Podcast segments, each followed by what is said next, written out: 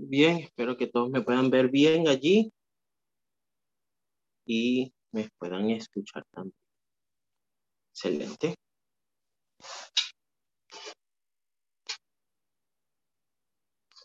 Bueno, la parasha de esta semana nos hablaba acerca de un momento en el cual em, el pueblo de Israel también se, se enfrentó contra dos pueblos, el pueblo de Mor y allí eh, en el libro de jueces, capítulo 11, versículos 1 al 33.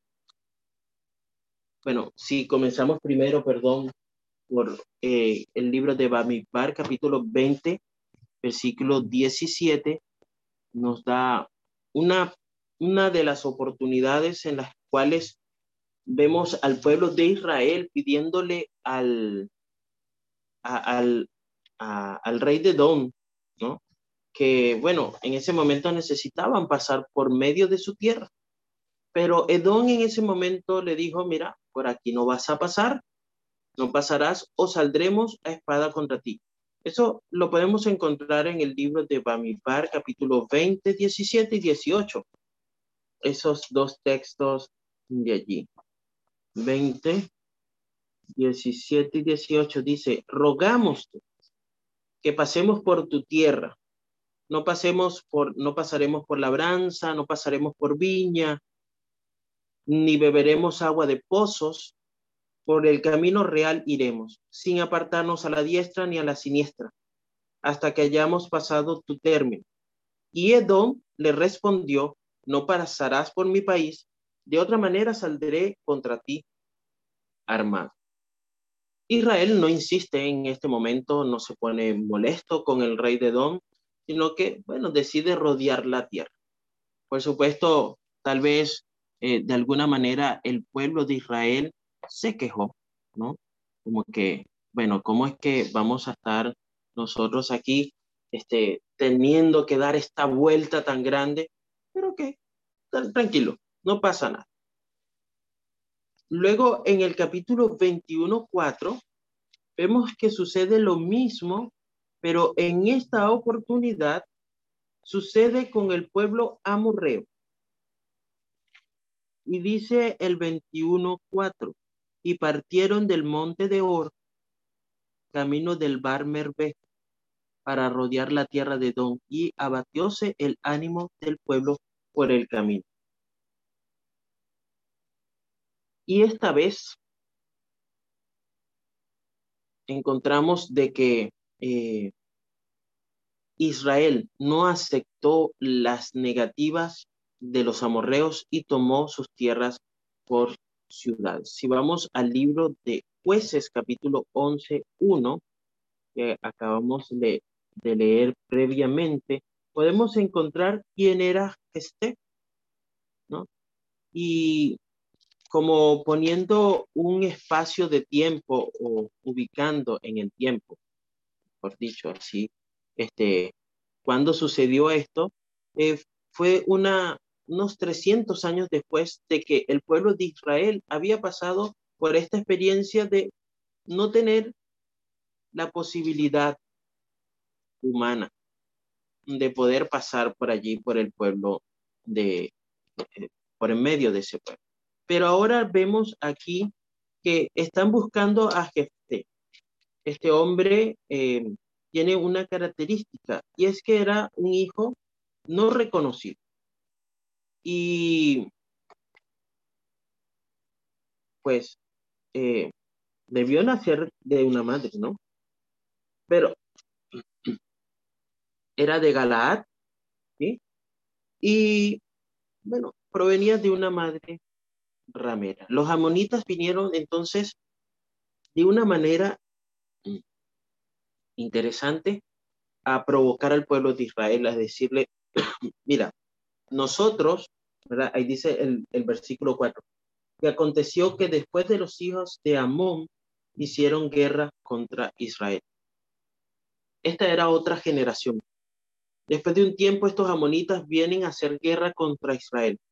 Y el pueblo de Israel llama a una persona mm, capacitada, por, pensaban ellos, que pudiera enfrentar o atender este problema.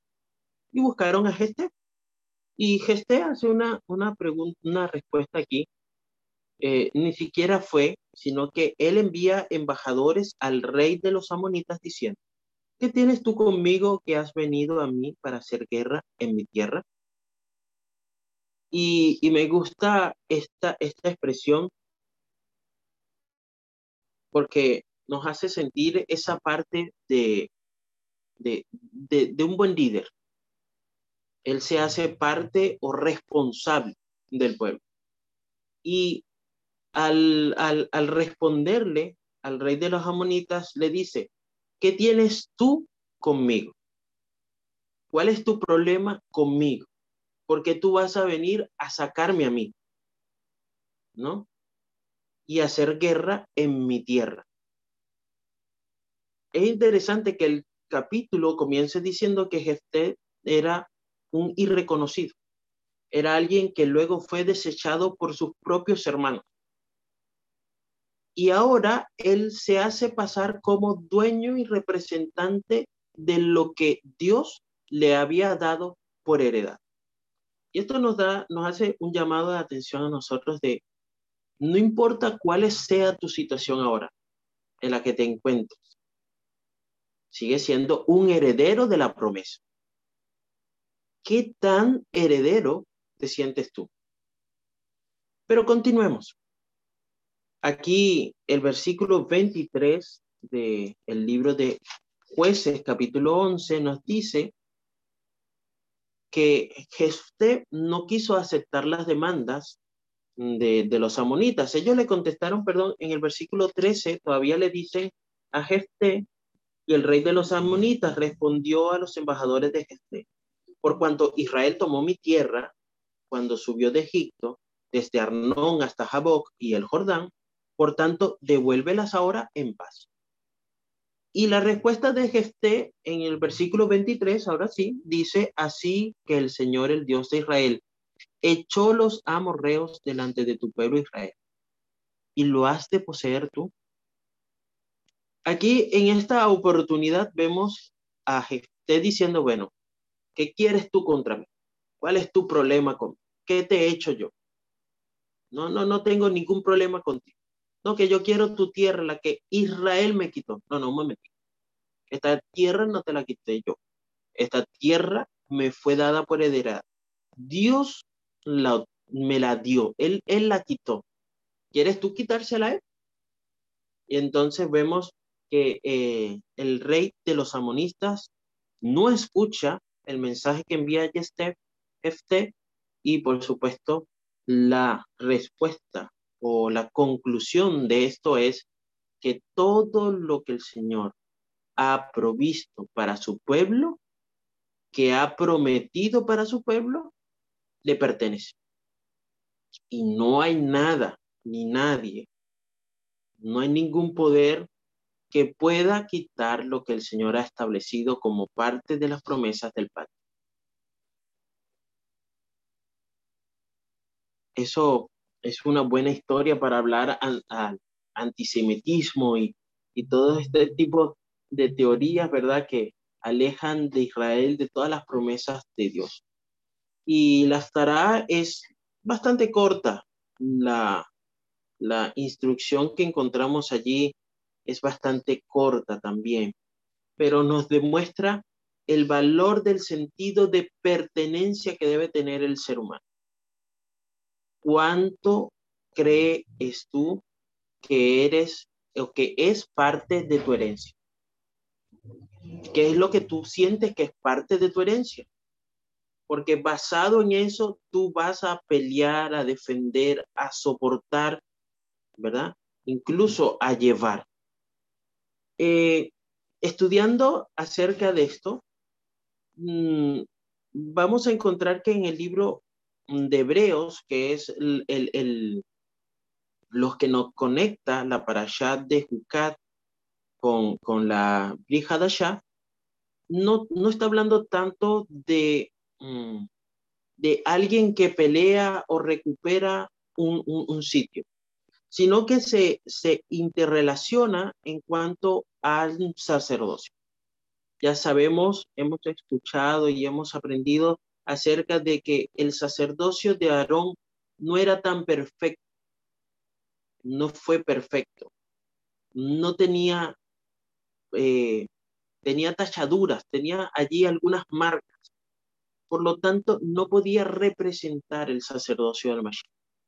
Por eso vemos en el capítulo 7, desde el versículo 11 hasta el capítulo 8, versículo 2, donde el apóstol, ¿verdad? El, el rabino nos habla acerca de, de una diferencia con este, con este sacerdocio.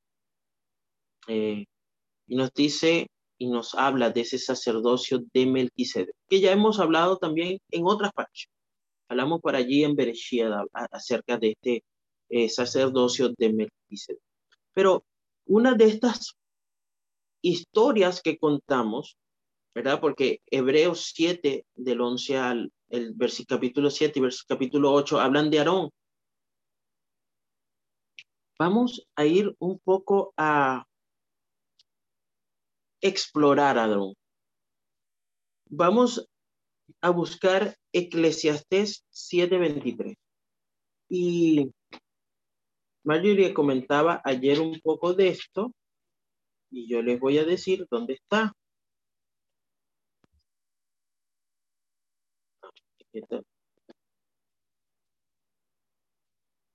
Esta, Biblia está en orden cronológico, no encuentro Eclesiastés. Pero Eclesiastés 7.23. Aquí tengo la Biblia. Eclesiastés 7:23 dice, todo esto provee con sabiduría, diciendo, me haré sabio, pero ella se alejó de mí. El Midrash dice que Salomón, cuando dijo, pensé que era sabio, pero está lejos de mí, estaba hablando acerca de la vaca bermeja. Todos los mandamientos de la Torah he aprendido, he comprendido, pero el capítulo de la Torah que habla de la novilla roja, aunque lo examiné, lo cuestioné, lo busqué, pensé que era prudente, pero está lejos de mí.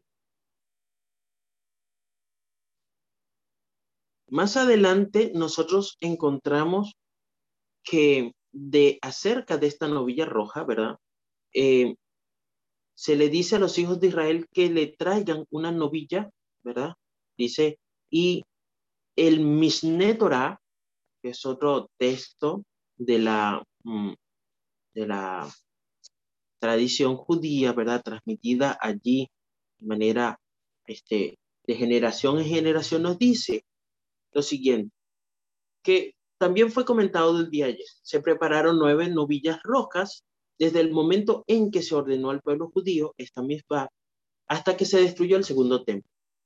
Eh, sabemos que una fue por Moisés, la otra fue hecha por Esdras y otras siete fueron realizadas eh, desde Esdras hasta la, destrucción del templo. Pero la Mishneh dice algo interesante. Dice que la décima novilla será preparada por Mashiach, que pronto será revelado. Amén y que sea la voluntad de Dios. Es interesante poder encontrar en los escritos de que ellos esperan que la próxima vez que esto pueda ocurrir sea cuando venga el Mashiach. Misnetora, que es Misnetora, es un trabajo puramente legal, ¿no? Es algo como que se explica en su introducción Ahí aparece Maimónides eh, dando unas leyes finales de la ley de la Torah. Entonces, incluso Maimónides aquí parece divagar o intercalar, ¿no? Eh, podemos ver que muchos de estos ah, eruditos de la ley estas, eh, trataban a veces la Torah de alguna manera con una visión filosófica o con alguna información de fondo, ¿sí? Pero Maimónides nos dice aquí este, eh, un rebe, no está demostrando la verdadera definición de creencia en el Mashiach, con su comentario acerca de lo de la novilla roja, sino que nos, nos enseña que creer en el Mashiach no es solo creer que algún día vendrá, sino que nos enseña que debemos esperar su llegada diariamente, cada hora y momentáneamente. Significa que en medio de arreglar las leyes de la novilla roja, una súplica espontánea brota de las profundidades de tu corazón, deseando cada día que se revele rápidamente. Y amén. Y que sea la voluntad de Hashem que revele al Mashiach. Más adelante, nosotros encontramos que esto que habla acerca de, esta novilla es el hecho de que estas novillas, de esta, las cenizas de esta novilla, purifiquen lo contaminado y contaminen lo puro. Sigue diciendo el, el rebe de Babisher, si le preocupa a usted hoy día que pueda mancharse por tener contacto con alguien que ha estado en impureza, debes recordar que la Torá te enseña, te ordena, ordena al Cohen. Nosotros ahora sabemos que somos un real sacerdocio, somos llamados nación santa. Que recordemos que la Torá nos ordena, ordena al Cohen que purifique a sus compañeros judíos, aunque su propio nivel de pureza disminuya en el proceso. Saben que cada una de estas enseñanzas que se daban aquí en la Torá nos mostraban, nos ilustraban, nos enseñaban acerca del sacrificio del Mashiach. Nosotros teníamos que ponernos en el zapato, en los pies, en las piernas del que lleva su carga, para que nosotros podamos sentir el peso y tener un, nivel de empatía con esa persona. Pero muchas veces no estamos dispuestos a sufrir o a elegir contaminar. Eso me recordaba también esa oportunidad de antes eh, que, comentábamos cierto tiempo acerca de que el pueblo de Israel no quería este, empezar a, a pelear allí para conquistar tierras porque pasaban mucho tiempo estudiando y, teniendo una relación directa con, con Hashem. Y no querían perder eso. Entonces, no querían, no querían tener esa, esa necesidad de contaminarse por culpa de otro. Y sabemos que al estar en contacto con un muerto, al ir una guerra, ¿qué sucedía? Alguien tenía que morir.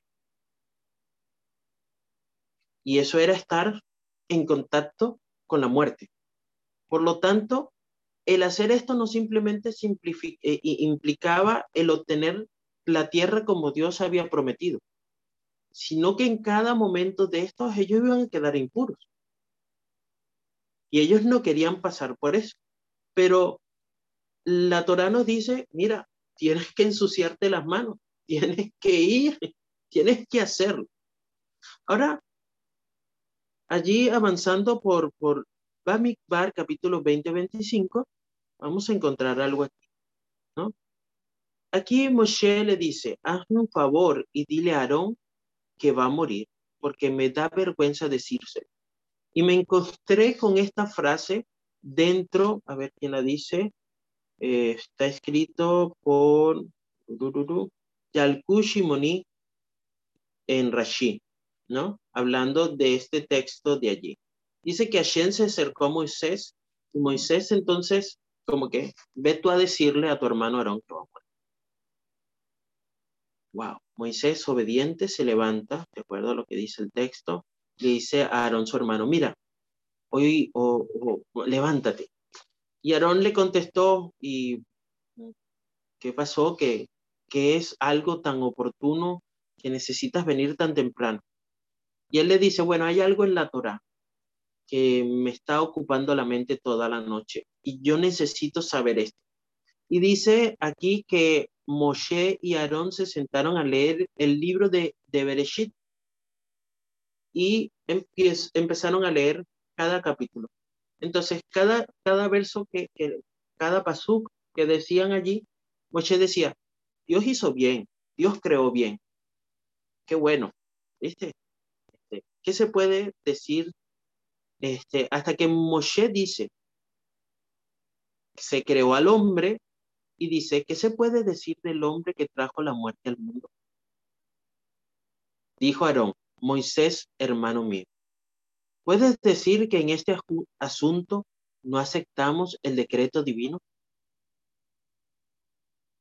Sí, por, sí, recordando de que por un hombre entró la muerte. Y entonces Moshe le responde, y yo que goberné sobre los ángeles ministradores, y tú que detuviste la muerte, recuerdan, con el que Toret allí en medio de, de, allí, ¿no? Llegaremos también a esto, tendremos que morir también. Y en ese momento dice eh, los escritos judíos que Aarón sintió su muerte en sus huesos.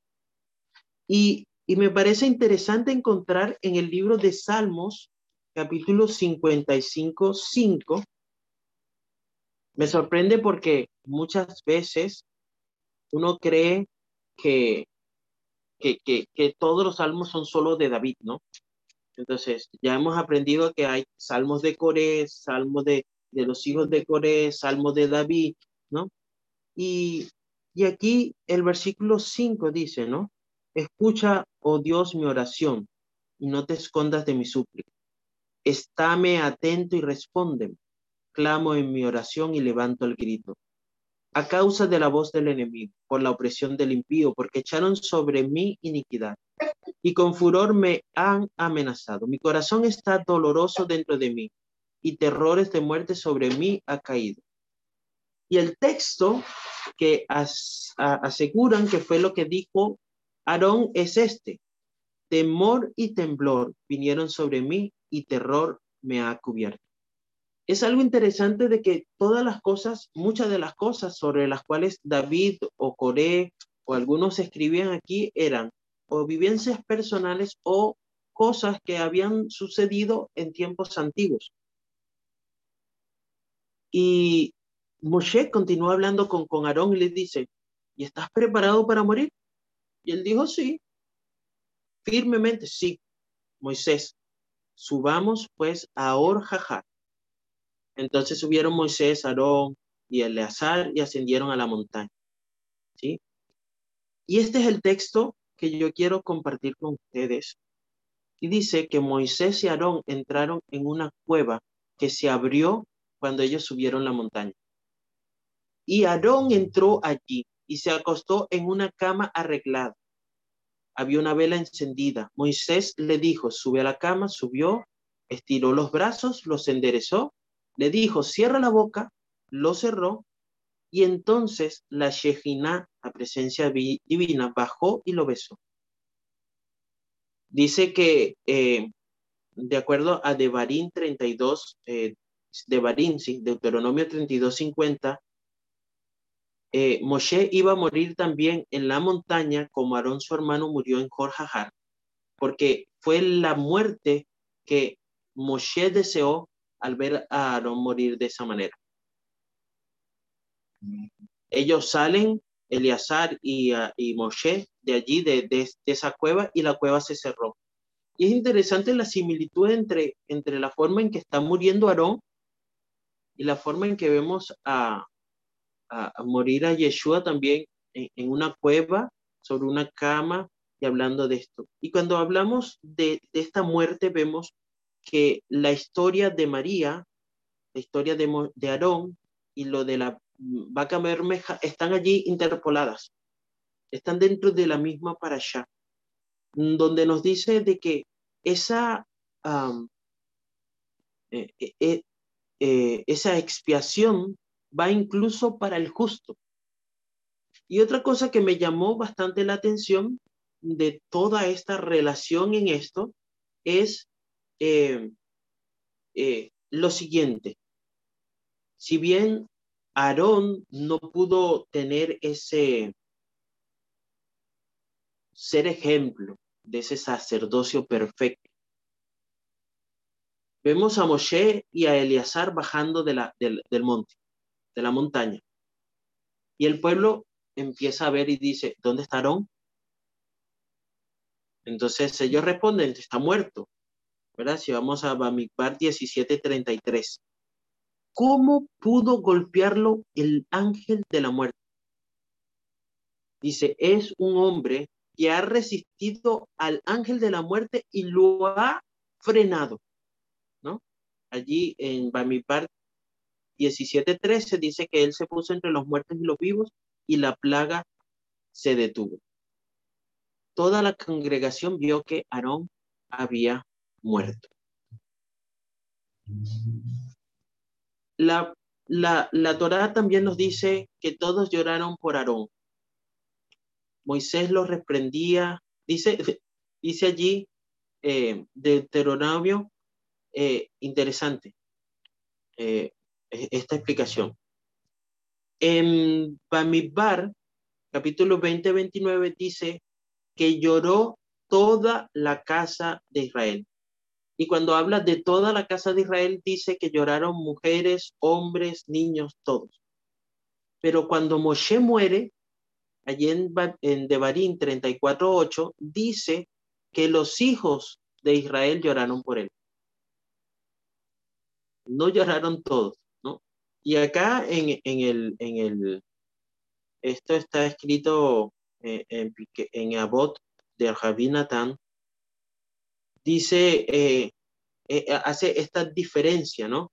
Y entonces muestran a Moshe como que Moshe era el, como como entenderíamos nosotros, era el malo de la película, quien tenía que regañar, reprender, dar las palabras duras, este, decirle a un hombre, tú pecaste, a una mujer, tú pecaste, le correspondía a Moshe. Pero en cambio se decía que cuando Aarón caminaba y se encontraba con una persona inicua, le decía shalom.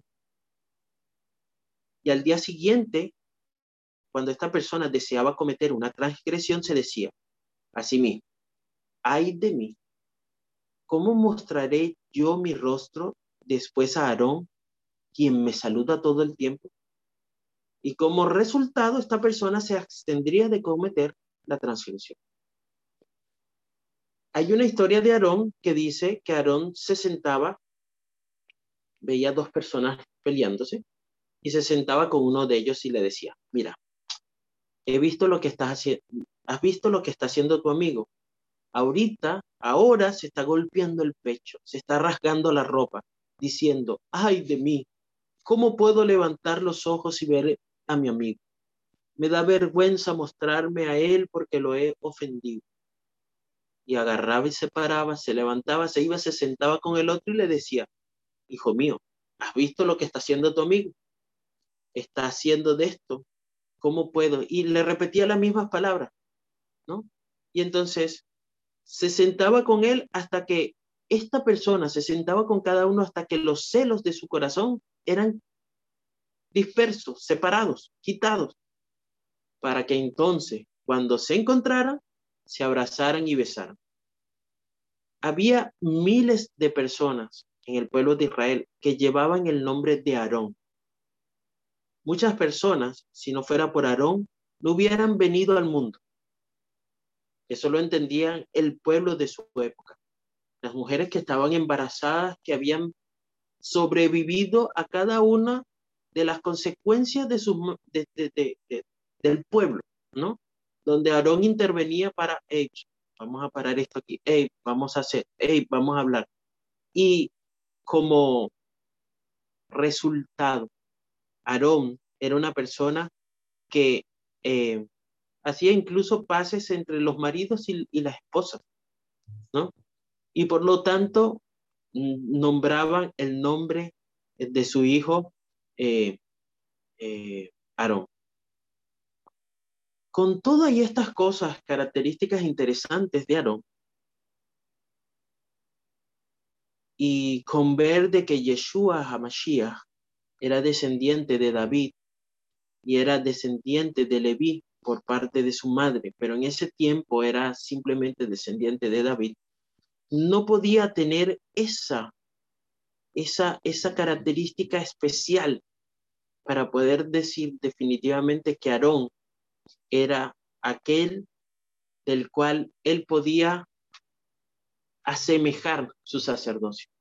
No tenemos idea de cuáles eran las características especiales que tendría, em, ¿cómo se llama? Eh, Melquisedec. Pero sabemos que tenía que haber sido perfecta a los ojos de Hashem. Y ya con eso, pues nosotros deberíamos de tener eh, una, algo allí especial. Necesitamos que existiera un sumo sacerdote santo, inocente, sin mancha, separado de los pecadores y exaltado sobre los cielos. No tenemos necesidad, como aquellos sumos sacerdotes, de que ofrezcan sacrificios diarios, primero por sus pecados y luego por los del pueblo, ya que Él lo hizo de una vez por todas cuando se ofreció a sí mismo. Ahora bien, que estamos diciendo esto, ¿verdad? El punto que estamos diciendo es, tenemos, ¿verdad? Como nos dice el libro de Hebreo 8.1.2, tal sumo sacerdote, uno que está sentado a la diestra del trono de la majestad del cielo, en el cielo, un ministro en los lugares santos, en la verdadera tienda que levantó el Señor y no el hombre. Y concluyo con este tip para ustedes. Saben que la vaca mermeja, así como Marjorie había comentado ayer, era la única capaz de poder limpiar, purificar todo lo que había allí. Para que esto pudiera ser, tenía algo específico, que era la sangre, ¿verdad? Las cenizas, habían varias cosas allí, pero había sangre y agua en esta mezcla. Y cuando nosotros vemos a Yeshua allí sobre el madero, de su castado salió sangre y agua. Y nos dice la Torá, nos explica, ¿verdad? Nos enseña de que la sangre nos limpia de pecado, pero el agua nos purifica. Y necesitamos las dos. Y las dos fueron provistas por una sola persona y ese fue el Mashiach. El Mashiach tan esperado, ¿verdad? Por eh, el pueblo de Israel. Que Hashem nos bendiga y nos guarde en esta mañana de Shabbat. Que todos tengan un Shabbat Shalom.